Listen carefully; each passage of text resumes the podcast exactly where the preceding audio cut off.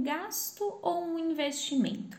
Entender esses dois conceitos é muito importante para o desenvolvimento do seu negócio, além de melhorar a sua gestão financeira.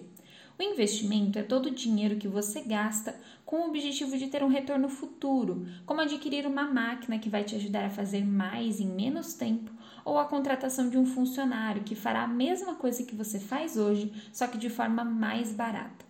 Já os custos são recursos utilizados para garantir que seu trabalho aconteça, como a conta de luz ou a de aluguel. No investimento, o recurso volta necessariamente com um valor mais alto do empregado no início o investimento é o que faz o seu negócio crescer. Por isso, saiba diferenciar o que é um custo do que é um investimento. Elimine gastos desnecessários ou que não trazem retorno claro para o seu negócio e invista no que realmente vai gerar mais renda para a sua empresa. Eu espero que essas dicas ajudem a sua empresa a crescer. Um dia muito produtivo para você. Eu te espero na próxima quarta aqui na Ativa.